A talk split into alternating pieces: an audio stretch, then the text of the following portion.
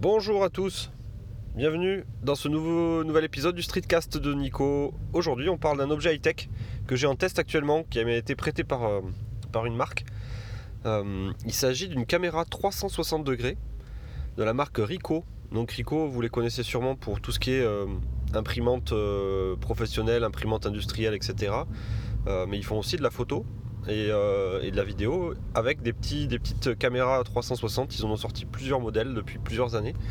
Donc là, j'ai récupéré en test sur le, pour le blog euh, une caméra 360 qui s'appelle la Theta V. Donc c'est une mise à jour de, la Theta que Ricoh avait déjà sorti il y a quelques, quelques temps. euh, qui est plus puissante, meilleure résolution, etc. Avec peut-être des contraintes supplémentaires par contre au niveau de l'utilisation. Et, euh, et j'ai commencé à le tester depuis, euh, presque une semaine. Euh, je l'ai testé même le soir de la finale de la Coupe du Monde, où j'étais chez des amis, on faisait un, petit barbecue pour regarder le match, et j'ai pu tester du coup la caméra dans différentes situations, à l'intérieur, à l'extérieur.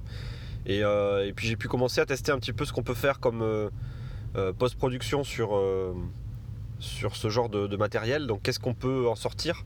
Est-ce que c'est euh, compliqué? Est-ce que c'est pas compliqué? Est-ce qu'on a besoin de logiciels particuliers? Comment on regarde ensuite les photos 360, etc. Donc je commence un petit peu à regarder ça, même si c'est très préliminaire encore. Et je pensais que ça pouvait être intéressant de vous en parler pendant euh, quelques minutes. Je vais essayer de faire court comme d'habitude. Euh, donc c'est une caméra en fait euh, qui a deux objectifs, un devant, un derrière, qui sont des objectifs à 180 degrés. Euh, et euh, la caméra va coller en fait les deux images côte à côte euh, pour en faire du coup une, image complète. Donc l'image euh, couvre bien, on va dire 360 degrés euh, sur un plan horizontal, mais elle couvre aussi 360 degrés sur un plan vertical. Ce qui veut dire qu'en fait on a une sphère. On a une sphère qui est couverte à 100%. Il n'y a pas de, de zone euh, qui ne sont pas couvertes, si ce n'est euh, la zone qui va être vraiment sous la caméra, à l'endroit où on va fixer par exemple le trépied. Cette zone-là ne sera pas couverte par l'image, mais le reste est couvert. Donc euh, moi, ce qui m'a choqué, mais vraiment choqué dans, le bon sens du terme, euh, le jour où je l'ai testé pour la première fois, c'est qu'en fait, on ne voit pas l'endroit euh, où les deux images se rejoignent. C'est-à-dire qu'en gros, on peut toujours se poser la question de est-ce que la façon dont les deux images seront collées l'une sur l'autre, est-ce qu'il y aura un petit delta, de décalage de pixels, etc. Là, on peut le voir, c'est-à-dire en gros, il faut vraiment avoir l'œil, il faut vraiment zoomer pour voir un petit peu la, transition entre les deux. Euh, mais c'est quand même euh, pas si facile que ça de voir, cette transition. Donc, ça veut dire qu'en gros, moi, ce que j'ai trouvé vraiment très bluffant dès le début, c'est que on a vraiment une fusion des deux images pour faire une image 360. Euh, et, c'est super bien foutu. C'est super bien foutu. Le format d'image, en fait, alors déjà pour la résolution, elle filme en 4K, ce qui veut dire que le fichier de sortie, c'est euh, un fichier 4K. 4K, ça veut dire euh, 4000 pixels x 1000 euh, machin, euh, 1900. euh, ou 2000, je sais plus, enfin je connais plus la résolution par cœur du 4K parce qu'il y a différents formats, l'UHD et 4K. Bon là c'est c'est 4K. Ce qui veut dire qu'en fait on va étaler la résolution, euh, donc le nombre de pixels qu'on a en, en résolution, on va l'étaler quand même sur les 360 degrés. Ce qui veut dire qu'au final, si vous voulez zoomer sur une zone particulière de l'image, évidemment vous n'aurez pas du 4K à cet endroit-là, vous aurez une, résolution dégradée. Ce qui veut dire qu'en fait, euh, malgré le fait que ce soit 4K et que ce soit euh, une résolution qui soit quand même très confortable et euh, aussi assez lourde à gérer, c'est plutôt destiné voilà, à prendre des choses grandes, des, choses avec beaucoup d'angles, donc des, paysages, des, zones qui sont assez larges, parce que dès que vous allez commencer à zoomer dans cette image pour aller centrer votre point de vue sur un objet, euh, tout de suite la résolution va se, le manque de résolution va se faire sentir. Donc ça c'est le, premier point. Donc le, bon comment marche la, la- caméra? En fait il y a un petit bouton euh, de prise de vue. Euh, et après il y a trois boutons sur les côtés qui permettent d'allumer et d'éteindre, qui permettent d'allumer et d'éteindre le Wi-Fi et qui permettent de changer les modes. Les modes c'est euh, photo et vidéo principalement. Euh, donc ça c'est le truc de base. Euh, on est en mode photo, en mode vidéo et, euh, quand on clique sur le bouton, bah, ça ouvre, ça lance le, le- film ou ça, ou ça prend une photo. Donc ça c'est le truc de base. Si on veut aller faire des choses beaucoup plus compliquées, il faut passer par une application. Donc l'application est disponible sur Android, sur iOS. C'est des applications gratuites. Euh, alors il y en a plusieurs, c'est ça qui, m'a un peu surpris, c'est que selon ce qu'on veut faire, on doit télécharger différentes applications, c'est un peu le bordel. Euh, j'ai l'impression qu'en plus certaines fonctions sur les différentes applications sont un peu communes, donc Rico ils n'ont pas encore fait trop le ménage sur Android sur les différentes applications nécessaires pour faire tourner le truc. Mais bon du coup, on prend une application, cette application va se connecter via le téléphone en Wi-Fi sur la caméra, donc là l'appairage est assez simple.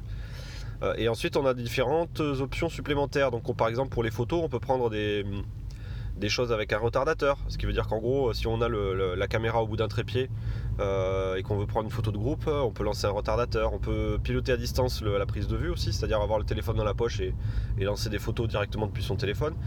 On peut euh, faire des captures HDR, on peut faire des captures avec priorité vitesse, priorité euh, ouverture. Donc il y, a pas mal de, réglages. Et même je crois qu'on peut changer les ISO, on peut changer aussi tout ce qui est paramètres de luminosité. Donc il y a énormément de choses qui sont faisables pour changer, pour changer les paramètres photo. vidéo un petit peu moins. la vidéo ça reste quand même assez basique. C'est je lance et j'éteins. Il n'y a, pas, a pas beaucoup d'options de capture si ce n'est qu'on changeait un petit peu voilà, l'éclairage, enfin les, euh, ouais, c'est tout ce qui est luminosité de la caméra. Euh, donc le, et, on n'a pas accès non plus à 10 000 résolutions différentes. Donc, euh, donc pour la vidéo, ça reste quand même relativement, relativement restreint au niveau de l'application. Donc l'application permet aussi de transférer ses photos et ses vidéos sur le téléphone. Donc aujourd'hui, c'est ce que j'utilise en principal. Euh, j'ai pas réussi à transférer les photos et les vidéos directement depuis euh, la caméra sur mon Mac. Donc j'ai peut-être euh, raté un truc, mais j'ai pas vraiment essayé, on va dire. Donc moi, ce qui m'intéressait, c'était vite les passer sur le téléphone. Pour une bonne raison, c'est qu'en fait, l'application pour pour retoucher les photos, les vidéos, etc. Elle est, sur le téléphone, elle n'est pas sur le Mac principalement. Donc ça vaut le coup de garder les photos et les vidéos sur son téléphone pour pouvoir les visualiser, pour pouvoir les exporter, les envoyer à des amis, les mettre sur YouTube, etc. Donc cette application Rico, elle sert à ça, elle sert à transférer tout. Et elle sert aussi à faire des petits montages, euh, donc des retouches euh, photos, vidéos, on peut changer, mettre des filtres, on peut changer des paramètres, on peut aller recadrer typiquement si on a une photo 360 mais qu'on ne veut euh, montrer que une partie de cette photo, typiquement on veut montrer que la moitié des gens, on peut aller recentrer la photo sur un groupe de personnes l'exporter, puis ensuite recentrer la photo sur un autre groupe de personnes qui étaient présents dans l'image mais à un autre endroit, puis ensuite l'exporter, etc. Donc là là-dessus l'application est quand même bien foutue, même si elle plantait, elle a planté une fois ou deux sur moi sur euh, des exports de vidéos et euh, j'ai voulu recouper des morceaux de vidéo et euh, faire un petit montage vidéo, l'application Rico plantait. Bon. Euh, après, cette application permet aussi de faire des effets qui sont super rigolos. Il y a l'effet un peu tiny planète. Donc petite planète, en gros, euh, ça permet de, dézoomer dans l'image et de faire comme si on était sur une toute petite planète euh, posée sur une planète. Donc l'effet est assez rigolo. Faudra que je mette des photos dans le, dans le streetcast ou dans l'article de mon blog. Vous verrez les photos Tiny Planet, c'est vachement bien. puis après, il y a d'autres effets, genre sphère. Donc on a la photo qui est, qui est projeté sur une sphère. Et pareil, ça c'est assez joli, c'est assez rigolo. Il faut pas en abuser, je pense. Euh, ça fait très rapidement. En fait, euh, je pense que quand on fait des photos avec des amis, etc., euh, faut pas faire toute une soirée rien qu'avec ce truc-là parce qu'au bout d'un moment, les photos ça, ça, gonfle. Mais par contre, une photo ou deux prise avec, avec Rico ou une vidéo rigolote prise avec ce truc-là, ça, ça, rend des, ça, ça fait un rendu qui est quand même rigolo. J'ai essayé aussi d'utiliser cette euh, caméra pour faire du skate. Donc euh, si vous allez sur Instagram, euh, je pense que ma toute première vidéo donc, que j'ai publiée, je pense en début de semaine ou ce week-end, week-end dernier, pardon, il y a une vidéo de skate où je j'ai prise cette vidéo avec la Ricoh 360 pour voir un petit peu la stabilisation, pour voir les possibilités de retouche et de montage. Et c'est quand même pas mal. Ce qui veut dire qu'en gros, tu prends ta caméra à la main, tu filmes en permanence sans trop cadrer, et en post-processing, en post-production sous Final Cut, tu vas pouvoir sélectionner ton point de vue et dire bon ben c'est ce point de vue là que j'ai besoin. Euh, et puis tu peux même faire des choses dynamiques c'est à dire commencer euh, en filmant devant et puis euh, progressivement en faisant un travelling pour filmer à l'arrière etc puis revenir devant. Et ça la dernière version de Final Cut Pro X sur Mac gère les, 360 à merveille. Franchement j'ai mis deux minutes pour me, pour me familiariser, avec le logiciel ça permet du coup de recentrer euh, la vidéo où il faut, recadrer, euh, zoomer, dézoomer, faire des travelling, etc. Et euh, donc Final Cut est vraiment adapté maintenant à ce genre de, à médias. donc les vidéos 360. Et derrière, on peut exporter soit bah, une vidéo classique, mais vraiment très classique en 2D euh, à plat, soit exporter des vidéos 360 qui seront du coup disponibles en 360 sur YouTube par exemple. Le player YouTube compatible avec les vidéos 360, ce qui veut dire que tu uploads ta vidéo et tu laisses les gens avec leur souris choisir le point de vue qu'ils veulent. Donc tu peux, les, tu peux les guider en mettant un point de vue un peu automatique, mais les gens ont la possibilité aussi de tourner un petit peu la tête pour voir un peu ce qu'il y a autour directement dans YouTube. Et puis après, le gros truc que j'ai pas encore testé, mais qui, va falloir que je teste un peu, c'est qu'on peut aussi exporter du contenu qui est compatible avec euh, les casques VR. Donc euh, je peux très bien faire euh, un film ou une photo avec Rico, avec la Rico TTV, et ensuite ben, regarder ce film avec un casque VR et avoir la tête qui peut bouger dans ce film et voir un petit peu tout ce qui se passe autour de moi. Donc là, j'ai bien envie de faire une petite vidéo, une petite vidéo de skate ou un truc comme ça et puis derrière euh, la laisser à disposition des gens pour voir un petit peu ce que ça peut donner avec un casque de réalité virtuelle et se, sentir du coup euh, en train de en train de, dévaler les pentes euh, en skate ça peut être ça peut être assez rigolo et assez sympa à tester. Après c'est pareil c'est on est sur un, cas d'utilisation qui est assez spécifique je trouve. Donc on est c'est un matériel qui va pas plaire à tout le monde qui peut, qui peut faire des, des effets sympas à certains moments.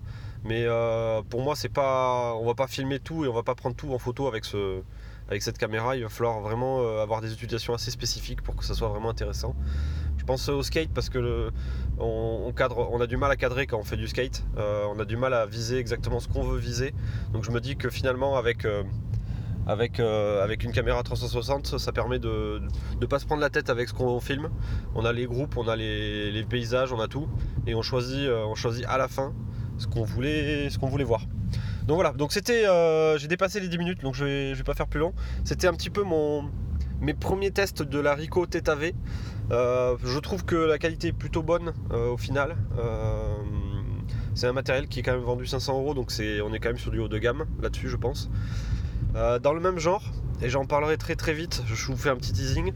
dans le même genre de caméra, je vais recevoir très rapidement un téléphone. Donc je vous dis pas tout de suite la marque, mais bon, je vais recevoir un téléphone américain qui était en promo il y a pas longtemps, un peu exceptionnel.